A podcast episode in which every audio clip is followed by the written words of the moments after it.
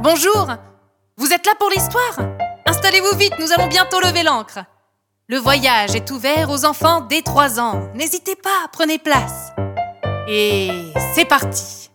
Laissez-moi vous raconter l'histoire de celui qui avait le mal de mer. Isséo, pirates, corsaires et flibustiers. Le voyez-vous à l'horizon? Le seul, l'unique, le dragon noir. Inébranlable, il sillonne mers et océans depuis près de deux siècles. Ses imposantes voiles tendues par le vent fendent le ciel, tandis que trône fièrement au sommet du plus haut de ses trois immenses mâts son pavillon reconnaissable entre mille. Une gueule de dragon surmontant deux sabres entrecroisés. Le choix du dragon n'est pas anodin. Il évoque de façon monstrueuse la plus grande crainte que partagent les pirates, la peur du vide et avec lui la peur de tout engin ou animal volant. Le message est clair. Gare à vous si vous croisez le chemin de ce terrible navire. Sa réputation le précède, et toutes les îles des Caraïbes le connaissent tout autant qu'elles le redoutent. Pas de pitié. Aucune pitié, dit la devise du navire. Ce sont les mots d'ordre de cet équipage, et nul ne déroge à cette règle.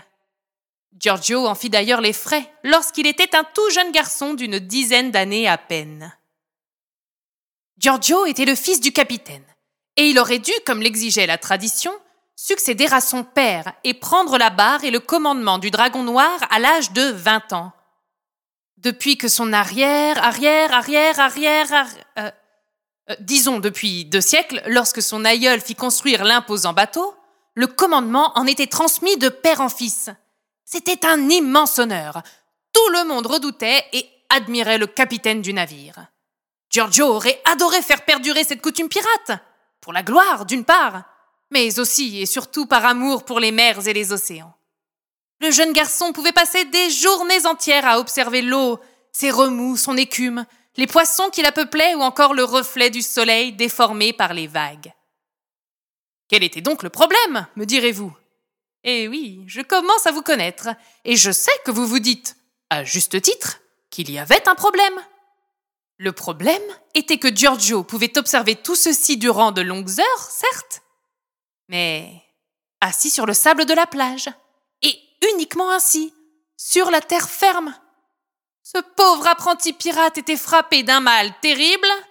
À peine posait-il le pied sur le navire qu'il était immédiatement malade.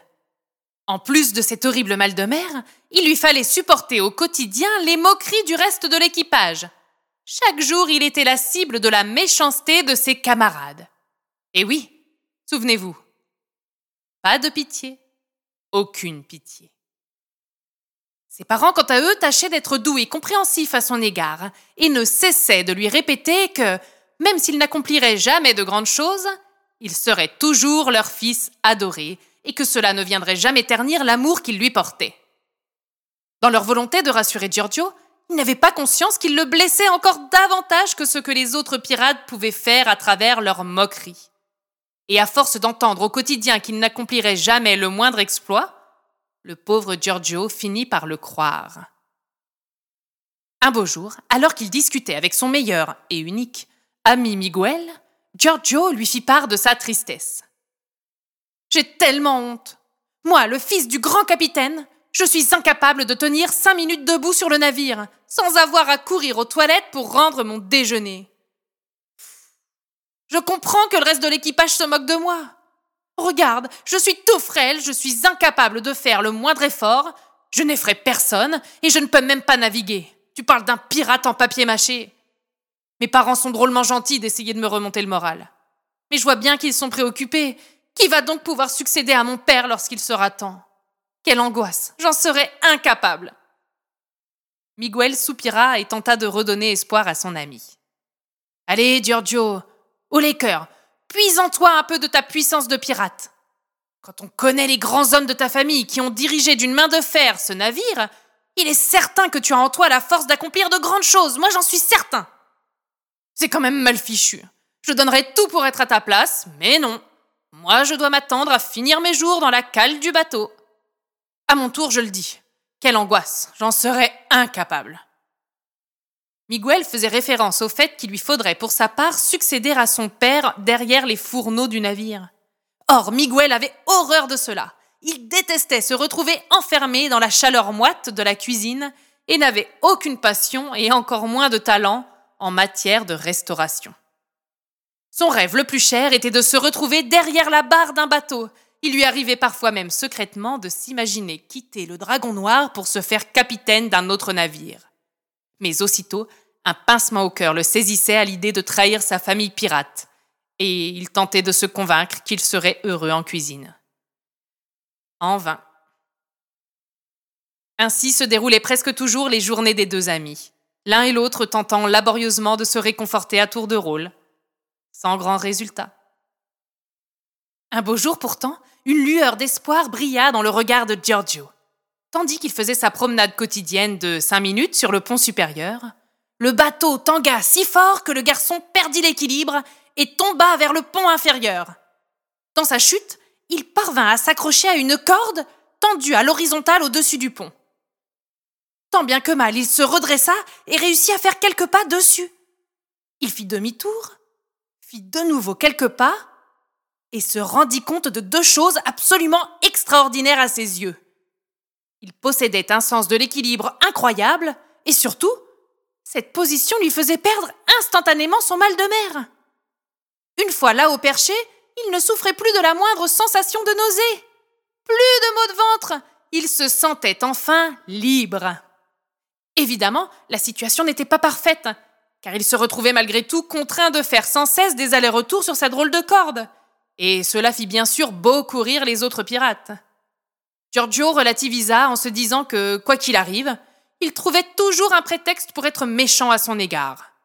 Là au moins, il subissait les moqueries, mais sans être malade. Ça lui semblait être un moindre mal. D'autant plus qu'il pouvait enfin prendre l'air et profiter de l'immense beauté de l'océan qu'il ne se lassait jamais d'observer. Ses parents étaient soulagés de voir enfin leur fils ne plus être cloué au lit du matin au soir. Malgré tout, cela ne résolvait pas le problème de la succession du capitaine. Si le seul moyen qu'avait Giorgio d'être à l'aise sur un navire était de faire l'équilibriste sur son fil, cela l'éloignait encore davantage du rôle qui lui était promis. Jamais de cette façon il ne pourrait naviguer, et encore moins diriger une bande de pirates. Un soir, alors qu'il discutait justement de cette problématique avec son second, le capitaine leva le menton, l'air inquiet en direction du ciel. Comme si je n'étais pas assez tourmenté ce soir, voilà qu'une tempête se prépare. Le second savait ce que cela signifiait, et il réveilla aussitôt le reste de l'équipage. Chacun devait être à son poste, car comme l'avait senti le capitaine, la tempête ce soir-là s'annonçait terrible. Le ciel se trouva en à peine quelques secondes recouvert d'immenses nuages noirs. Le vent se leva, et on pouvait entendre le tonnerre gronder au loin. Tapi dans son lit, en boule sous sa couette, Giorgio était terrifié. Il entendait au-dessus de sa tête les hommes s'affairer et courir dans tous les sens. Le bateau tanguait comme jamais il ne l'avait fait auparavant, et soudain, un craquement terrible retentit. À cet instant, Giorgio, sans qu'il ne sache vraiment pourquoi, sentit que sa place était sur le pont et que, malgré sa peur et son mal de mer, il se devait de venir prêter main forte à l'équipage. Arrivé sur place, il se rendit vite compte de la stupidité de cette décision. Comment lui, qui était incapable de faire quoi que ce soit sur le bateau, allait bien pouvoir leur venir en aide? Puis il découvrit quel était l'énorme craquement qu'il avait entendu. Le plus haut des mâts était en train de se fendre et il menaçait de s'effondrer sur le navire et d'en briser la coque, ce qui, évidemment, le ferait immédiatement couler. Il fallait, pour empêcher cela, monter tout en haut de l'immense mât pour réussir à l'attacher aux deux autres afin de le maintenir droit. Tout le reste de l'équipage était pétrifié à l'idée de devoir grimper si haut, sous une telle tempête qui plus est. Giorgio ne prit pas deux secondes de réflexion et se lança déterminé le long du mât. Il s'entraînait depuis des semaines à tenir en équilibre. Il savait qu'il y arriverait. Restés au sol, les autres pirates étaient bouche bée. Ils retenaient leur souffle tant l'exploit du jeune homme les terrorisait. Pourtant, Giorgio, là-haut, et malgré les énormes bourrasques de vent, maniait les cordes avec calme et précision. Passant d'un mât à l'autre sans aucune hésitation, il arrangea le tout en un temps record. Le mât enfin réparé, il redescendit avec une agilité déconcertante, puis à peine eut-il posé le pied sur le pont, il fut pris d'une terrible nausée. Mais personne n'osa se moquer de lui, ni ce jour-là, ni plus jamais. Suite à cet incroyable exploit, l'équipage fut unanime. Giorgio était promis à un destin extraordinaire. Mais une chose était évidente. Il fallait qu'il quitte le navire pour pouvoir l'accomplir. Il se rendit dès lors à l'école sur la terre ferme, puis fit de longues études pour devenir pilote d'avion. Dès qu'il obtint son diplôme, il rejoint un groupe d'aviateurs dont la spécialité était de venir en aide aux bateaux en difficulté. Il put ainsi assouvir ses deux passions, se retrouver dans les airs et observer l'océan, encore et toujours. Le code du navire fut réécrit, et il fut décidé que les enfants pourraient choisir selon leur goût et leurs compétences la carrière qu'ils souhaitaient poursuivre. C'est ainsi que Miguel, pour sa plus grande joie et fierté, devint capitaine du Dragon Noir.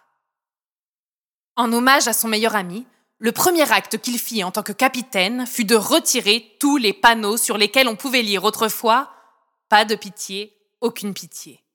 Et il les fit aussitôt remplacer par la nouvelle devise du Dragon Noir. Ne crois pas en tes rêves. Réalise-les. Et voilà, l'histoire de celui qui avait le mal de mer est terminée. J'espère qu'elle vous aura plu. Auquel cas, n'hésitez pas à lui mettre 5 étoiles sur iTunes, à nous laisser un commentaire et surtout à partager ce podcast autour de vous. Ça ne vous coûte rien et ça nous apporte un grand soutien. Nous sommes également présents sur Internet, YouTube et les réseaux sociaux. Il vous suffit de chercher l'atelier de Marcel et vous nous trouverez. N'hésitez pas à nous y rejoindre, nous vous réservons de chouettes surprises. À ce propos, j'ai une mission à proposer aux courageux pirates qui ont suivi cette histoire. Rendez-vous sur notre page Facebook ou sur notre site WordPress, l'atelier de Marcel, pour découvrir cela. Je vous donne rendez-vous la semaine prochaine, mercredi à 14h, pour une toute nouvelle histoire. D'ici là, portez-vous bien. Bien à vous. Votre Marcel.